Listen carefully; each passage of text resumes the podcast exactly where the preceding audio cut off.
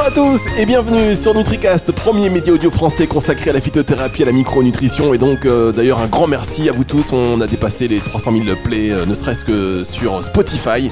Il y a d'autres plateformes audio où nous sommes présentes, mais bon, euh, NutriCast c'est environ 8000 écoutes uniques par émission, donc on est très content et merci à vous de nous écouter et de nous rejoindre chaque jour dans nos aventures auditives, puisque nous rencontrons pour vous les laboratoires et entreprises qui formulent, qui fabriquent et qui distribuent des compléments alimentaires naturels, des huiles essentielles et même certains produits cosmétiques. Nous mettons en avant les meilleures pratiques du secteur afin que vous puissiez mieux comprendre ce que vous consommez et nous discutons également avec les autres acteurs de la nutraceutique et parmi eux les agences, des experts euh, qui accompagnent les marques, que cela soit d'un point de vue euh, stratégie marketing, communication ou réglementaire. Et l'une des agences les plus reconnues s'appelle Nutrikeo et nous sommes donc aujourd'hui avec son fondateur et dirigeant Grégory Dubourg. Bonjour Grégory. Bonjour Fabrice. Alors votre mission principale chez Nutrikeo, c'est d'accompagner les marques dans la transition nutritionnelle, alimentaire et, nutraceutique, et c'est précisément d'ailleurs ce dont nous allons parler aujourd'hui, la transition nutraceutique, car de plus en plus de marques lancent leur propre gamme de compléments euh, alimentaires. Comment expliquer ce phénomène? Pourquoi? Qui est concerné? Et quelles conséquences pour le consommateur? On va voir euh, cela avec vous, euh, Grégory, mais auparavant, rappelez-nous un petit peu comment est né Nutrikeo. Alors en fait, j'ai créé Nutrico il y a maintenant 12 ans, euh, après une dizaine d'années d'expérience en marketing dans des laboratoires de compléments alimentaires, dans des boîtes agroalimentaires et dans des labos pharma. Euh, et donc euh, j'ai décidé de croiser mes expertises à la fois de marketing et de communication et de nutrition, puisque je suis ingénieur nutritionniste d'AgroParisTech, au service de tous les acteurs qui s'intéressent à cette filière nutrition santé. Ouais, et on voit qu'il y en a de, de, plus en plus, donc vous avez un portefeuille client là qui s'élargit. Vous êtes nombreux là maintenant chez, chez Nutrico, enfin de plus en plus en tout cas. Oui, oui c'est ça. On est une équipe de 25 personnes euh, en, croissance régulière euh, tous les ans. Et c'est vrai qu'on a une diversité de, clients euh, avec énormément de secteurs d'activité avec qui on travaille. Oui, et on va le voir de, donc de, de plus en plus. Et donc l'accompagnement, il se fait aussi bien en termes de, de marketing, de stratégie, d'arriver sur le marché. Est-ce que vous faites aussi de, de l'aide réglementaire? Alors la partie réglementaire pas trop puisque c'est vraiment l'expertise euh, de, certains cabinets qui sont dédiés à ce domaine-là. Euh, nous on fait vraiment euh, tout ce qui est en amont du processus marketing, donc des études, de la veille de tendance. On fait du processus d'innovation, de l'accompagnement sur du développement de nouveaux concepts, de la formulation. On fait également de l'accompagnement sur le positionnement marketing et la stratégie créative des marques. Et enfin on a une activité importante d'agence de communication B2B, B2C, professionnels de santé pour toutes ces marques. Bien, alors on va donc parler de transition nutraceutique avec vous, euh, Grégory, aujourd'hui. Et la première question, euh, toute simple, qu'est-ce que la transition nutraceutique? Alors la transition nutraceutique, c'est un concept qu'on a développé euh, chez Nutrikeo pour expliquer cette idée qui est stratégiquement très très forte que finalement presque tous les secteurs d'activité aujourd'hui s'intéressent au secteur des compléments alimentaires, euh, qui est véritablement, euh, comme vous le disiez, à la croisée des chemins du food, de la pharma, du monde de l'ingrédient, mais aussi de la cosmétique euh, et de la nutrition animale et parfois même de la distribution. Et en fait, le complément alimentaire est en train de cristalliser de nombreuses stratégies à la fois d'innovation, mais aussi de croissance externe de tous ces acteurs, qu'ils soient des PME, mais aussi des multinationales. Donc on voit qu'il y a un enjeu stratégique très très fort autour du marché des compléments alimentaires à l'échelle mondiale et qu'aujourd'hui tout le monde va dans cette direction et tout le monde converge vers cet univers de la Nutra. Voilà, donc c'est un enjeu avant tout de marché, euh, de, de, positionnement, euh, donc euh, économique. Et encore une fois, quand on, bon, c'est rare hein, dans, sur Nutricast qu'on va, va un peu de l'autre côté, euh, qu'on s'attache pas au produit ou à définir euh, ou, à, s'attarder voilà sur euh, soit une pathologie, soit un ingrédient, soit une plante. Là, on est un peu de l'autre côté, mais c'est important, je trouve, de, connaître ces enjeux parce que ça va aussi influencer finalement le consommateur dans ses achats. C'est un petit peu, c'est un petit peu le but. Et là, de plus en plus de marques arrivent sur le marché. Il y a des marques plutôt labo qui arrivent sur le marché, de, des marques de médicaments qui, qui se positionnent. et on peut sourire aussi parce que nombreuses, euh, enfin nombre de ces marques euh, tapent régulièrement d'ailleurs sur le, sur le sur les compléments alimentaires. Euh, donc là maintenant peut-être que du coup ça va assouplir un petit peu leur, point de vue sur ce secteur. Et puis donc des marques des marques food, on va aussi également en parler qui qui arrivent sur le marché et qui est donc du coup concerné. Là il y a deux typologies clairement d'acteurs que je viens de définir, mais est-ce qu'il y a que cela? Est-ce que vous pouvez nous les détailler un peu plus? Oui, alors euh, nous, on a, défini euh, six secteurs d'activité qui sont en train d'opérer une transition nutraceutique. Donc, il y a le premier que vous avez évoqué qui est euh, assez légitime, qui est le secteur food. donc, en fait, tous les géants de l'agroalimentaire sont en train de s'intéresser aujourd'hui aux compléments alimentaires, soit en innovant, en créant des marques, soit en rachetant des marques ou des groupes de, laboratoires avec des marques de compléments alimentaires dans le monde. On peut citer comme exemple récent le groupe Nestlé qui a racheté des, des portefeuille de marques comme Atrium Innovation au Canada ou bien euh, la start-up de personnalisation euh, Persona aux États-Unis. On a également Unilever, hein, qui est euh, une multinationale des, produits de grande consommation, qui a racheté récemment Oli, une marque de gummies aux, États-Unis, et Smarty Pants, une autre marque de compléments alimentaires l'année dernière. Donc on voit que ça bouge très très fort, y compris chez des multinationales de, de la grande consommation. Et en fait, les gens du food sont hyper légitimes sur ces sujets de la nutrition parce que pour certains, ils ont été précurseurs sur les thématiques. Hein. Je pense à des groupes comme Danone qui ont été précurseurs dans les aliments fonctionnels avec Actimel ou Unilever avec des margarines comme Fruit d'Or Proactive. Euh, et euh, ce côté euh, lifestyle des compléments alimentaires les intéresse énormément et c'est tout le volet mass market des compléments alimentaires qu'ils vont essayer de développer. Voilà. Oui, alors oui, on va revenir peut-être sur le, effectivement sur Danone qui était précurseur, ça fait quoi 25 ans avec Actimel et qui, qui ils alléguaient euh, sur, sur les probiotiques, etc. Pour autant, est-ce que c'est vraiment eux qui ont, qui ont mis en lumière euh, la flore intestinale euh, ou est-ce que c'est plutôt récemment? Parce que ce sujet il a fait un bond en avant il y a vraiment moins de 5 ans en réalité euh, ce, gros sujet aujourd'hui du, microbiome et du, microbiote. Euh, est-ce que ça, ça a été plutôt mis en avant par les laboratoires déjà présents sur le marché et puis de plus en plus d'études qui prouvaient euh, Est-ce qu'on ne peut pas se demander si finalement pendant 25 ans, Danone n'a pas fait que du marketing? Alors le, microbiote et les, probiotiques, c'est un très bon exemple parce que ça montre bien euh, un secteur qui est à la convergence de plein d'autres. Euh, et typiquement sur cette thématique, sur les probiotiques, Danone a été précurseur puisque les premiers probiotiques euh, qui ont été marketés, c'était Actimel, Activia sur les défenses immunitaires ou sur le transit. donc ils ont fait un gros travail effectivement marketing, branding, mais aussi d'études et de sciences, hein, parce qu'il y, a eu quand même pas mal de sciences développées par Danone là-dessus à l'époque. Euh, mais entre-temps, le microbiote, c'est devenu aussi intéressant pour des labos pharma tels que Biocodex, pour des labos de pure player du complément alimentaire comme Pilège, qui est devenu l'expert du microbiote euh, en pharmacie en France, euh, et puis pour des, marques de compléments alimentaires un peu plus grand public comme Bion 3. Donc on voit que sur une thématique commune comme ça, à la convergence de toutes les autres, on peut retrouver énormément de stratégies différentes et, que finalement tout le monde y trouve son intérêt à un moment donné.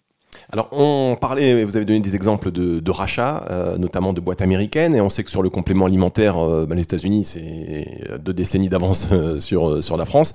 Est-ce que, pour la France, le phénomène de, de transition nutraceutique, il est valable? Est-ce que c'est pas du tout trop tôt? Est-ce qu'on peut, ou est-ce qu'on peut monter dans le train en marche ou rattraper un petit peu les années de, retard qu'on a à ce sujet?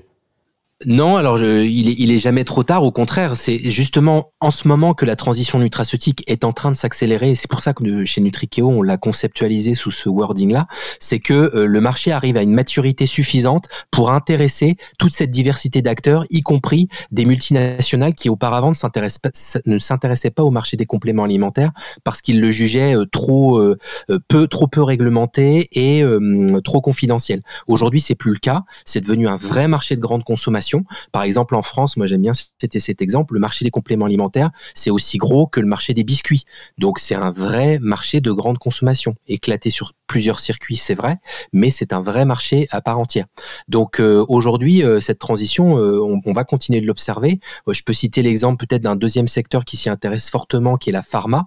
et on a des exemples justement en France de laboratoires pharmaceutiques qui sont en train d'opérer cette transition. Je, je, peux citer par exemple Boiron, donc laboratoire spécialiste de l'homéopathie, qui a commencé à stretcher sa marque Boiron sur des compléments alimentaires, notamment probiotiques, pas plus tard que cet automne. et on peut également citer Sanofi qui a développé euh, des, vrais business units de marques de compléments alimentaires. Donc, par acquisition dans le passé avec la marque Nobiol qu'ils ont depuis euh, cédé, mais également par création de marques avec notamment la marque Nova Nuit qui est devenue entre-temps leader du segment du sommeil. D'accord. Alors deux choses euh, sur ce que vous venez de, dire, Grégory. La première euh, concernant Boiron, on sait que bon, ils ont dû faire face à des, remboursements de, soins de homéopathie, donc du coup, ça a été un petit peu activé un autre levier. Est-ce que c'est juste une stratégie de compensation ou est-ce qu'il y a une vraie, un vrai intérêt pour le complément alimentaire et pour la recherche des d'efficacité d'ingrédients comprenez ce que je veux dire? Oui, alors en effet, pour les laboratoires pharma, il y a plusieurs euh, motivations stratégiques à aller vers le complément alimentaire. Il y a l'une des motivations, il est vrai, c'est les déremboursements de médicaments, qu'ils soient, euh, euh, on a eu les vénotoniques, on a eu les immunostimulants, les magnésiums qui ont été déremboursés. Donc ça crée un espèce de vase communicant du médicament remboursé vers l'OTC et de l'OTC vers le complément alimentaire. Mais par ailleurs, euh, les laboratoires s'y intéressent aussi parce que sur les compléments alimentaires, il y a de plus en plus de sciences, il y a de plus en plus de professionnels de santé qui s'y intéressent et qui prescrivent ou à minima recommandent ces produits-là. Donc ils se sentent dans un univers connu et ils sont capables, les laboratoires, de déployer leur stratégie euh, de vente et de marketing qu'ils ont l'habitude de faire euh, auprès des professionnels de santé. Donc euh, ils sont tout à fait légitimes, à la fois auprès des pros de santé, mais aussi au niveau de la distribution en officine. Ils sont tout à fait légitimes pour aller sur ce marché. Et ce sont des vrais relais de croissance aujourd'hui, c'est clair. Et alors, est-ce que ça peut pas, on discute librement, on me dit si je dis n'importe quoi, mais moi j'ai l'impression, alors c'est qu'une impression, mais que ça peut dévaloriser euh, ou déprécier un peu, décrédibiliser ce marché du complément alimentaire. Pourquoi je vous dis ça? Parce que euh, je parle des gros labos. Euh, là, vous m'avez cité Sanofi, peut-être donc voilà d'autres gros labos qui vont sortir leur, leur marque de complément alimentaire. Mais quand on, quand on est utilisateur de compléments alimentaires, c'est parce qu'on a envie de s'éloigner un peu du médicament. On, on est dans une démarche un peu plus naturelle et justement de s'éloigner un peu de ces gros laboratoires dont on ne sait plus trop quoi penser. Et surtout dans un contexte sanitaire aujourd'hui, on se dit oulala euh, voilà, c'est très très très touchy aujourd'hui. Est-ce que ces labos qui demain euh, vont lancer leur marque de complément alimentaire, le consommateur va se dire bon bah finalement c'est bonnet blanc, blanc bonnet, complément alimentaire, euh, c'est tous les mêmes finalement. Oui, alors c'est vrai qu'il y, a ce risque de, du consommateur qui va euh, avoir une mauvaise vision d'un gros labo euh, pharma euh, qui se lance sur le marché. Donc forcément, ce sera moins attractif que une petite PME française experte du complément alimentaire. mais ça n'empêche que ça répond à un, vrai besoin et une vraie évolution du marché qui est en train d'évoluer d'un côté. Enfin, moi, c'est ce que j'appelle cette dichotomie qui est en train de, de s'accentuer avec d'un côté des produits qui sont très lifestyle, très grand public, avec des modèles de communication sur les réseaux sociaux et autres, et de l'autre côté des produits qui vont être très médicaux, euh, très euh, cautionnés par les, professionnels de santé. Et là, typiquement sur cet angle-là, c'est clairement les laboratoires pharma qui sont les mieux placés pour être crédibles et légitimes sur cet aspect-là. Donc valoriser des études cliniques, euh, pourquoi pas aussi valoriser une connaissance des plantes. Hein. les, plantes, c'est aussi originaire de, de, de, la pharma et tout ce qui est apothicaire et autres, voilà, ça vient de là. Donc donc les, labos pharma sont également très très crédibles là-dessus. Et après, les labos pharma, ils vont aussi avoir la capacité d'aller sur des, segments, des catégories de produits qui seront très sérieuses et où la recherche de naturalité sera peut-être un peu moins importante. Je pense à un segment en particulier qui est l'ophtalmologie. Aujourd'hui, on a toute une catégorie de compléments alimentaires qui adresse euh, notamment les dégénérescences de la rétine. Et ça, ce sont vraiment des produits qui sont prescrits par les ophtalmos, qui sont vendus par des labos pharma, euh, parce qu'il y a une sorte de vide thérapeutique sur ces pathologies-là. Et donc là, on est dans, quelque chose qui est très médicalisé. Mais il y a aussi de la place pour ces produits-là. D'accord. Alors, Grégory euh, Dubourg de l'agence Nutrico, vous ne bougez pas, ou alors très peu. on marque une petite pause et on revient tout de suite.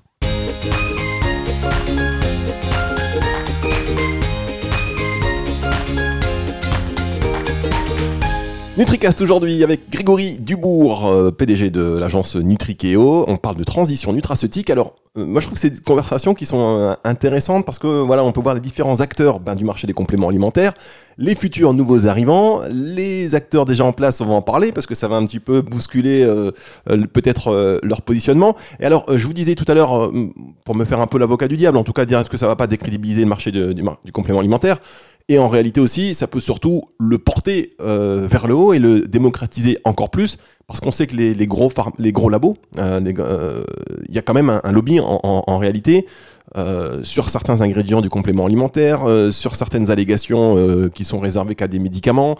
et du coup, peut-être que les gros labos qui s'y mettent, ils vont être un petit peu moins agressifs envers leurs leur cousins, on va dire, du marché du complément alimentaire.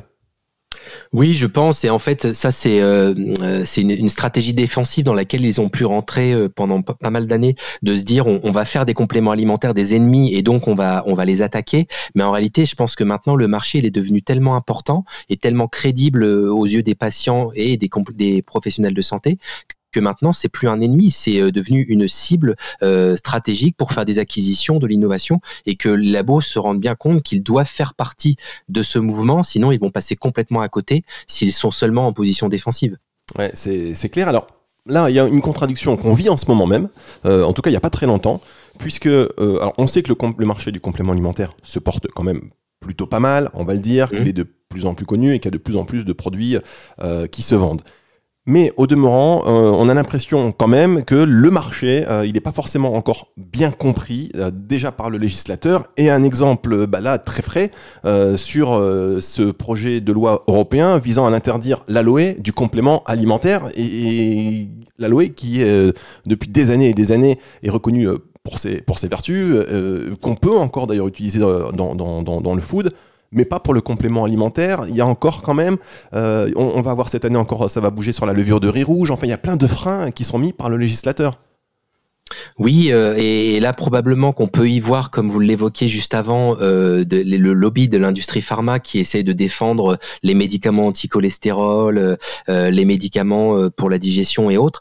mais là aussi, je pense que c'est une vision arriérée et que demain, ça va forcément devoir évoluer parce que on, va devoir intégrer tous ces produits naturels dans une démarche de santé globale. Alors c'est vrai qu'on est toujours un peu sur le fil de rasoir d'un point de vue réglementaire puisqu'on on est très très proche proche euh, parfois du, médicament, euh, mais n'empêche que euh, tant qu'on reste sur des produits naturels, etc., il y a une vraie demande des consommateurs pour, pour utiliser ces produits-là.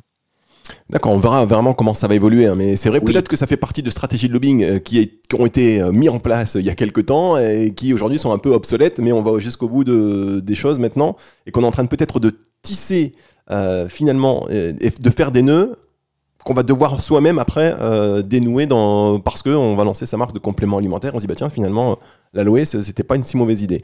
Mais enfin, c'est quand même assez hallucinant ce qui se passe en ce moment hein, sur, dans, le marché sur l'interdiction de, de, certains ingrédients. Euh, et on verra aussi cette année avec l'apparition normalement aussi du, du, CBD, comment vont se positionner euh, toutes, ces, toutes ces marques.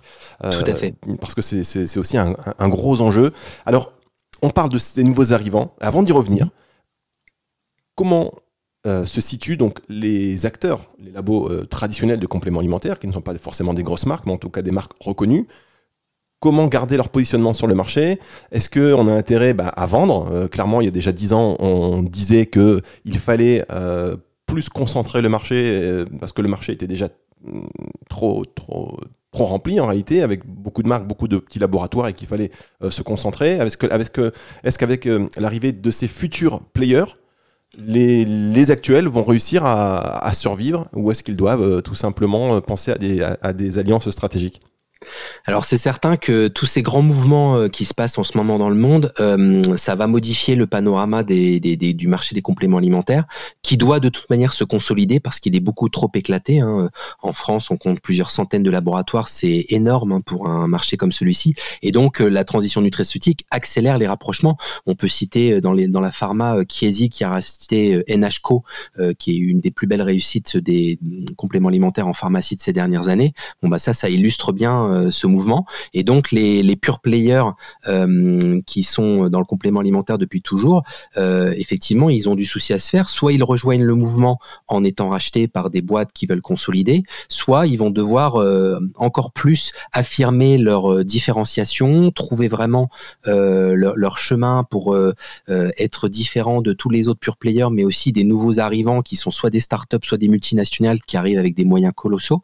Donc là, plus que jamais, il faut être très très agile sur ce marché où les tendances évoluent très rapidement.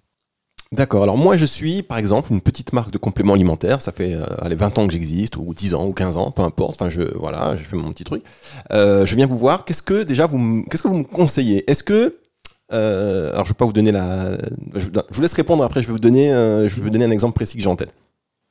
Bah, en fait, euh, il faut vraiment, euh, comme tout travail sur, euh, sur, le, sur une marque, il faut vraiment travailler qu'est-ce que c'est que l'ADN de la marque d'un point de vue de son positionnement, de son historique de consommateur, de son expertise en termes de soit de promesses, soit d'ingrédients. Et il faut vraiment se renforcer sur ce qui fait les piliers de la marque. Donc, typiquement, quand, comme une, quand une marque comme Pilège se spécialise dans le microbiote, ça c'est très pertinent parce que ils ont été les pionniers, ils ont fait de la clinique, ils sont très reconnus sur ce secteur-là, ça, ça a beaucoup de sens.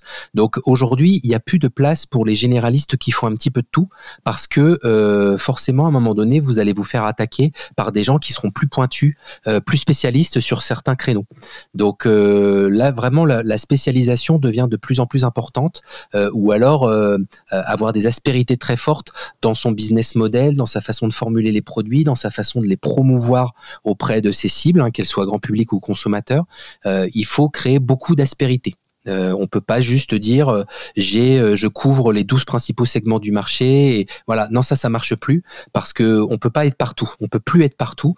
Il y a une intensité concurrentielle et, en termes de marketing et de communication qui fait que vous n'êtes pas audible si vous êtes présent partout et si vous dispersez si vous diluez vos investissements marketing communication oui, c'est clair que si on est présent partout, euh, ça veut dire qu'on est peut-être faible un peu partout aussi, euh, surtout. Exactement.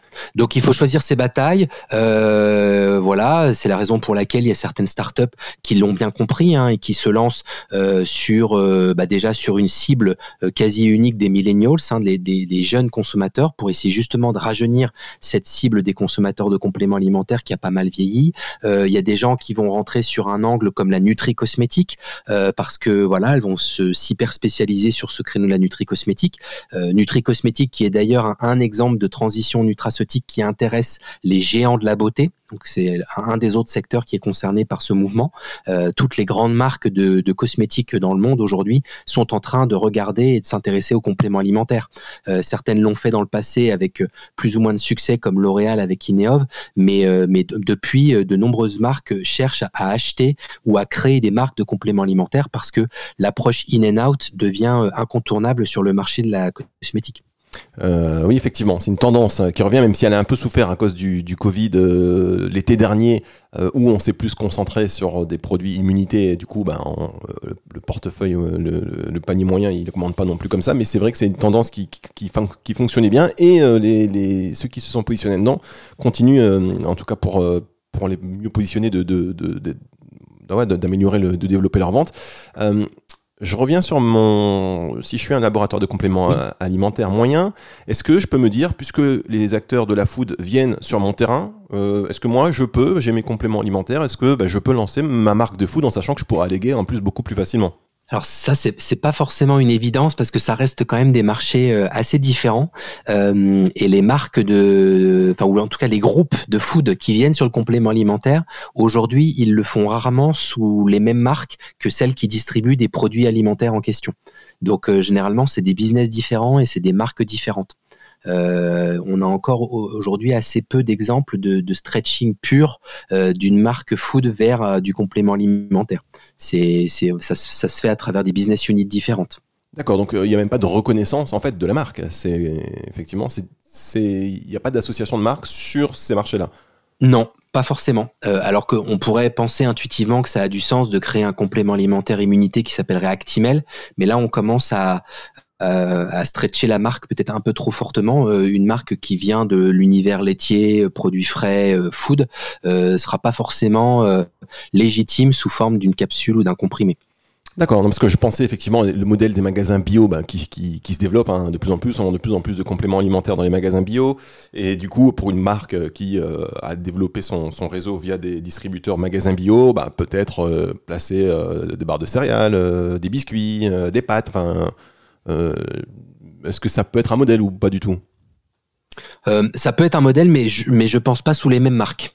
Euh, parce que certains le font, hein, être présent à la fois sur le food bio et sur le sur le complément alimentaire. des groupes comme Léa Nature font ça très bien, mais ils le font sous des marques différentes et sous des sur des circuits potentiellement différents. Alors, euh, on va parler de. J'ai une question qui concerne aussi directement donc le consommateur ou le prescripteur et donc les labos, in fine. Si des gros mastodontes euh, envahissent, euh, envahissent, c'est pas très gentil, mais en tout cas arrive sur le marché du complément alimentaire. On sait très bien que les fournisseurs d'ingrédients des laboratoires, donc et des distributeurs de compléments alimentaires, finalement, il y en a, mais c'est plus ou moins tous les mêmes. que les labos sur certains produits négocient un volume pour avoir des prix et que le façonnier, le fournisseur d'ingrédients, va lui fixer ses prix en fonction ben, des demandes. Mais si demain le gros mastodonte arrive avec des demandes faramineuses, est-ce que euh, le petit labo qui fonctionne avec son façonnier depuis des années, le, le façonnier va pas lui dire bah écoute t'es gentil, mais là euh, j'ai une grosse grosse commande, j'ai trois trois grosses commandes, donc tu, pas, passeras après. Est-ce que du, coup euh, ces petits labos vraiment est-ce qu'ils peuvent résister à ça? Oui, parce que euh, dans, dans l'univers du façonnage, il y a, il y a des, des intervenants qui sont de, de, toute taille et qui sont capables de répondre à des, des marques euh, et des laboratoires eux aussi de toute taille. Donc ça, j'ai envie de dire, c'est la concurrence euh, des fournisseurs comme on l'a toujours connu et comme elle existera toujours. C'est certain que plus vous avez des volumes à passer auprès de votre façonnier, plus vous êtes prioritaire et plus vous pouvez peser dans les négociations et dans les plannings. Mais, mais ça, c'est valable aussi pour la cosmétique, c'est valable pour tous les métiers de, de sous traitance euh, il vaut mieux être plus gros pour euh, être prioritaire, c'est certain. Et, donc du coup, euh, là pour ceux qui prescrivent des compléments alimentaires, ils peuvent s'attendre à être sollicités, à être formés par plein de labos qui vont leur envoyer des commerciaux, qui vont contacter des influenceurs. Il y en a beaucoup qui nous écoutent d'ailleurs, d'influenceurs santé, qui sont approchés. On me dit j'ai des conversations hallucinantes tous les jours avec certains d'entre eux qui me disent mais il y a telle marque qui m'a contacté, qui veut que j'organise tel concours. Enfin, c'est ça va devenir la jungle un petit peu, non? Bah oui, bien sûr. Euh, c'est clair que tous les prescripteurs au sens large, donc à la fois les prescripteurs médicaux professionnels de santé et les prescripteurs au sens marketing, donc notamment les influenceurs sur les réseaux sociaux qui sont en train de prendre de plus en plus de place, euh, et euh, la, la, communauté des influenceurs de la Nutra est en train de se développer. C'est encore assez jeune, contrairement euh, à ce qui se passe dans le lifestyle et dans la, dans la beauté, mais ça se développe. Et donc forcément, ces gens-là, ils vont être sursollicités par des marques qui veulent euh, avoir recours à leurs services pour se faire connaître euh, bah, soit des, patients côté médecin, soit des consommateurs côté euh, influenceurs, Instagrammeurs et autres. Alors vous, votre, euh, comment vous accompagnez les marques? Est-ce que vous accompagnez toute taille. Euh, j'imagine que bon, le discours change en fonction de la taille de l'entreprise qui vient vous voir parce que le marché n'est pas le même, les moyens ne sont pas les mêmes.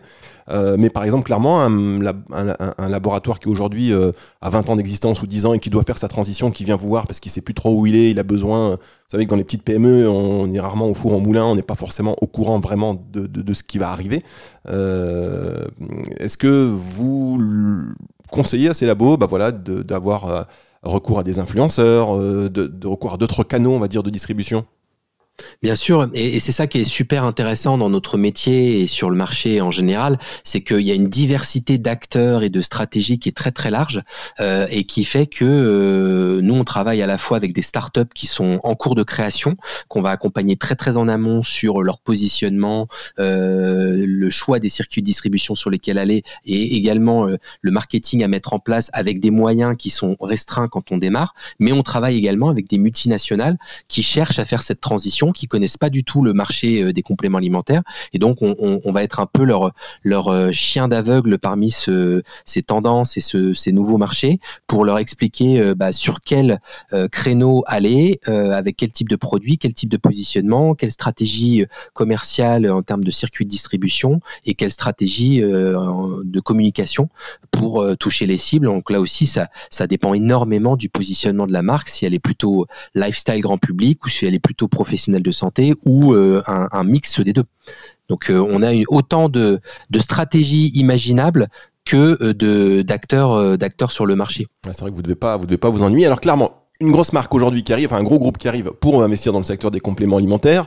Est-ce que vous conseillez déjà de racheter un labo en place, de se rapprocher avec un labo qui a déjà bah, sa base de données clients, une philosophie d'entreprise et qui se dit ben peut-être oh là là les années qui viennent je je, vais pas pouvoir assurer euh, est-ce que vous avez cette stratégie de conseiller, de mettre en relation euh, un, arrivant, un gros arrivant avec déjà un acteur qui, est plutôt sur, euh, voilà, qui se pose des questions? Oui, alors nous, dans notre euh, panel d'activités de, d'expertise, on a une activité que, qui accompagne la croissance externe euh, des laboratoires, donc pour faire ce qu'on appelle du deal sourcing, c'est-à-dire identifier des cibles d'investissement et d'acquisition euh, pour, des, bah, pour des industriels, mais aussi pour des fonds d'investissement. donc ça, on est capable de les accompagner dans cette stratégie de croissance externe, trouver les bonnes cibles, trouver les, les bons créneaux, les bonnes tailles, mais on peut aussi les accompagner sur la création d'un business from scratch, parce qu'on va considérer que le, laboratoire a suffisamment d'atouts, suffisamment de, savoir-faire euh, à capitaliser euh, pour euh, créer un business de complément alimentaire. Donc, j'ai pas d'exemple en tête, mais un laboratoire pharmaceutique qui aura un, gros savoir-faire dans une certaine catégorie de plantes, on, pourrait imaginer créer un concept autour de cette plante parce que on sait qu'elle va être très intéressante à développer sur des sur des marques de compléments alimentaires. D'accord, très bien. Alors j'ai une question maintenant. Je suis McDonald's. Euh, je les cite, hein, euh, c'est pas pour manger chez eux gratuit après, hein, euh, franchement. Mais et, je me dis bah tiens, c'est pas mal quand même ce, marché de la Nutra. Je vais sortir ma gamme de compléments alimentaires spécial minceur. vous, vous me conseillez quoi? Alors là, je pense qu'on part de trop trop loin. C'est-à-dire que pour opérer sa transition nutraceutique, il faut quand même avoir une certaine légitimité sur euh, sur le marché de la santé, sur le marché du bien-être. Euh, et c'est vrai que quand on part d'une marque de fast-food ou même d'un produit alimentaire plutôt orienté plaisir, on va le dire, hein, euh, gourmandise, comme on dit de façon politiquement correcte, on a du mal à aller sur des créneaux qui sont trop santé. c'est pas c'est pas forcément légitime. Après, ça peut se faire par étapes intermédiaires et c'est d'ailleurs ce que font tous les géants du fast-food, c'est que à défaut d'aller sur la Nutra, ils vont aller sur de l'alimentation un peu plus saine et un peu plus durable. Donc notamment, ils vont aller sur une tendance de végétalisation de l'alimentation. Donc c'est tout le développement des burgers vegan et, autres euh, qu'on peut voir apparaître dans ces chaînes de fast-food. Ça, c'est une forme de transition que je qualifierais plutôt de d'alimentaire et de nutritionnel qu'on accompagne d'autre part chez Nutrikeo, sans aller forcément sur de la transition nutraceutique où euh, là on cherche plutôt à aller sur des produits à forte euh, valeur ajoutée santé. Oui, bien sûr. Donc, c'est, effectivement, vous avez compris le sens de ma question, Grégory. C'était euh, tout le monde ne peut pas y aller, tout le monde n'a pas légitimité à arriver sur le marché des compléments alimentaires. Quoique, s'ils y arrivent avec une marque un peu cachée, peut-être que le consommateur ne se rendra pas compte. Euh, et aussi, on, peut, on, voit aussi hein, sur le marché, vous parliez de la nutraceutique tout à l'heure, euh, il y, a aussi des, de, très beaux packaging. on voit sur les réseaux sociaux bah, ce souci d'image et donc de fournir de belles images. Et donc, on va faire carrément faire des shootings de boîtes ou de pilules comme si c'était euh, Vogue euh, magazine. Et la question, c'est est-ce qu'il y a des marques comme ça qui sont pas positionnées un peu dans le luxe euh, ou des marques de parfums qui pourraient arriver sur ce créneau des compléments alimentaires avec un petit cachet, voilà, un petit peu plus exclusif? Tout à fait. Alors c'est un très bon point et moi je suis assez convaincu que ça va s'accélérer, même si on a commencé à le voir, mais de façon assez timide pour l'instant. Euh, ce qu'il faut déjà dire, c'est que le complément alimentaire, c'est un des rares produits euh, de consommation qui est présent sur la totalité des circuits de distribution. C'est assez impressionnant, mais on trouve des compléments alimentaires sur Internet, en pharmacie, en GMS, en parfumerie, en magasin bio, en vente à domicile. Donc c'est une diversité de circuits et donc de positionnement qui est très très large. Et moi je suis convaincu que le circuit dit sélectif, dans lequel on va retrouver euh, les concept stores euh, type euh, Le Bon Marché et les parfumeries type Sephora, demain vont vendre beaucoup plus de compléments alimentaires. D'ailleurs, Sephora a commencé à le faire en distribuant la marque M Skincare et en créant sa propre marque MDD Sephora. Donc, c'est une gamme de gummies qui illustre donc la transition nutraceutique d'une chaîne de distribution comme Sephora. Ça, je trouve ça super intéressant. Et demain, les grandes marques de la beauté mondiale qui vont opérer ce mouvement vers le complément alimentaire, elles le feront aussi avec des marques très luxe, très premium. Euh, on a commencé à voir des concepts aux États-Unis comme Lima. Vous pourrez regarder euh, LYMA. C'est un concept très très très très haut de gamme, très premium. Euh, voilà, on commence à voir ce genre de produit à plusieurs dizaines, voire plusieurs centaines d'euros le, packaging, avec des codes à la fois dans le dans la formulation, dans le packaging, dans le marketing, qui sont directement inspirés du luxe et de la cosmétique. Ah c'est non mais c'est vraiment c'est très intéressant hein, ce qui se passe en ce moment. Euh, donc on voit que la course est lancée, ça y est, euh, tout ça peut arriver de partout. Ça peut arriver euh, donc des labos, ça arrive des grosses marques de food, ça peut arriver donc des acteurs qui viennent peut-être aussi du luxe et en fait finalement comme c'est pas non plus très très difficile de sortir sa marque de complément alimentaire, déjà en marque blanche, c'est quand même assez accessible, hein, disons-le, comme beaucoup de produits d'ailleurs, mais en, tout cas, là, ça concernait la santé. On, peut s'imaginer, on pourrait s'imaginer que c'est un peu plus compliqué, mais en fait, bon, pas tant que ça, j'ai envie de dire. Donc, beaucoup d'acteurs avec à forte notoriété, à forte capacité d'investissement et avec une grosse base de données en affinité avec ces produits, pourraient demain arriver sur le marché des compléments alimentaires et de la nutraceutique. Complètement, complètement, et, avec autant de diversité de d'expression même visuelle. Vous, l'évoquiez tout à l'heure. Je trouve que jusqu'à présent, d'un point de vue ne serait-ce que du design et des packaging, le marché des compléments alimentaires était assez peu innovant. On retrouvait toujours un peu les mêmes flacons, les mêmes étiquettes blanches, un peu les mêmes codes plutôt pharmaceutiques. Et là aujourd'hui, tout ça est en train d'exploser complètement, euh, notamment sous l'impulsion des, DNVB euh, euh, qui ciblent les millennials, mais aussi sous l'impulsion des marques de luxe qui sont en train d'arriver, des marques de la cosmétique. Et c'est ça que je trouve super intéressant, c'est que on a une vraie créativité visuelle, graphique, qui est en train d'arriver sur le marché des compléments alimentaires. Parce qu'il ne faut pas oublier, comme vous le disiez tout à l'heure, que ça reste un marché qui est quand même un marché de marketing, qu'on le veuille ou non, c'est un business qui est très marketé, euh, mais toujours avec cet équilibre marketing, science et réglementation. C'est l'espèce de triptyque à, respecter. Alors les marques plus lifestyle, elles vont être plus tournées vers le marketing, les marques plus médicales vont être plus tournées vers la science, mais le mix de tout ça, ça crée quelque chose de très très créatif. Merci beaucoup Grégory Dubourg, président de l'agence Nutrikeo. Vous êtes euh, du côté de, Bordeaux. Alors pour plus d'informations, si vous voulez, un nutrikeo.com, euh, Nutrikeo avec un K. Grégory, juste une dernière question avant de se quitter. Comment vous imaginez le marché? Comment il va évoluer ce marché? Là, on est en pleine course. Cette course, ça va se terminer, se stabiliser dans combien de temps Vous pensez en, France, en Europe, euh, dans les 5 prochaines années, dans les 10 prochaines années? On est parti pour 30 ans ah, je pense qu'on est parti pour plusieurs euh, décennies et que la course n'est pas prête de s'arrêter puisque les compléments alimentaires sont en train de s'inscrire dans la durée et dans le quotidien de tous les Français. Il y en a pour toutes les cibles, tous les goûts, tous les pouvoirs d'achat, euh, toutes les stratégies. Donc, euh, je suis curieux de voir comment tout cela va évoluer, mais ça va continuer de grandir, c'est certain. Un feuilleton passionnant, donc pour une industrie qui grandit, qui grandit, qui grandit et Dieu sait on en entend hein, tous les jours euh, sur les compléments alimentaires. Euh, donc merci beaucoup Grégory, à très bientôt euh, sur Nutricast, émission à retrouver donc sur nutricast.fr et sur toutes les plateformes de streaming audio. À très bientôt, à très vite sur Nutricast. Merci.